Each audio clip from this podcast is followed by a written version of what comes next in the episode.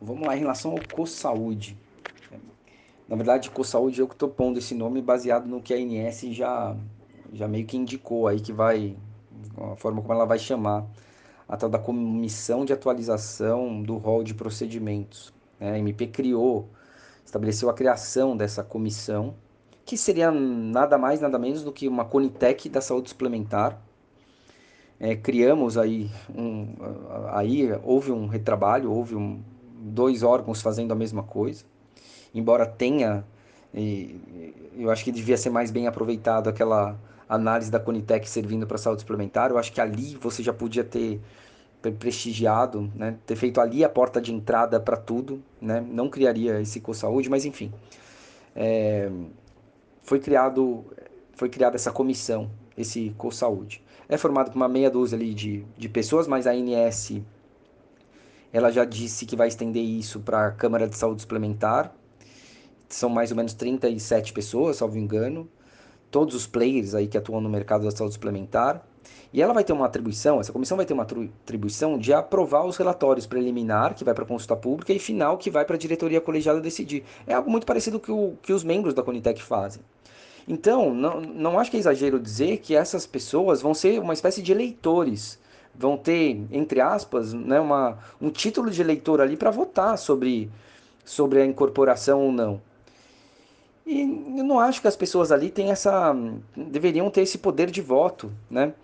É, um ponto importante da. Só abrindo parênteses, um ponto importante da medida provisória foi dizer que a ANS tem que definir critérios objetivos para a tomada de decisão.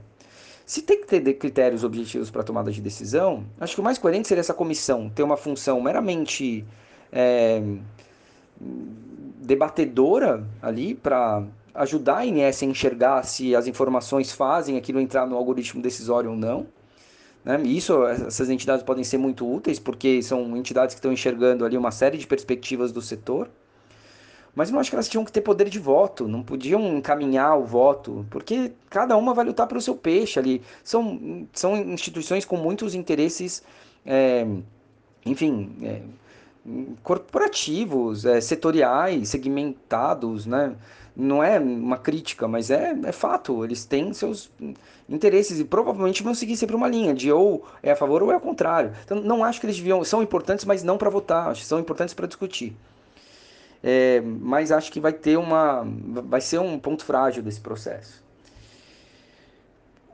Outro ponto importante sobre o CoSaúde é que a medida provisória estabeleceu que os membros devem ter uma formação técnica. Não sei como isso vai se operacionalizar. O que, que é uma formação técnica? Vai ter então uma pós-graduação? Só uma meia dúzia de gente tem pós-graduação sobre isso, né? Estou exagerando aqui, mas é, aquelas representações ali não tem pessoas formadas em alto nível. Vai ser um cursinho de duas horas online.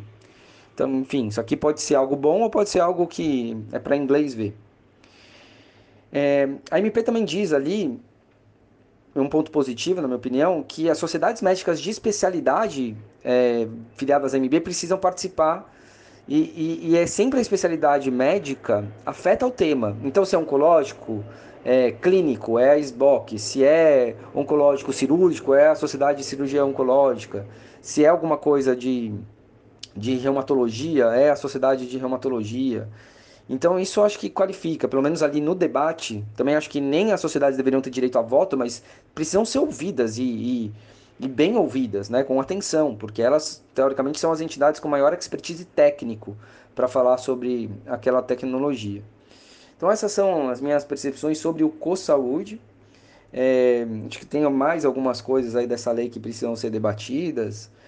E vamos ver, né, como é que isso vai funcionar na prática. Hoje ia ter uma primeira reunião do CoSaúde, essa reunião foi adiada, provavelmente, acho que por causa dessa votação na Câmara, talvez eles estejam esperando ver se isso vai ser votado rápido no Senado, para depois já, já seguir um, um processo decisório definitivo, né, e não provisório, como está sendo agora.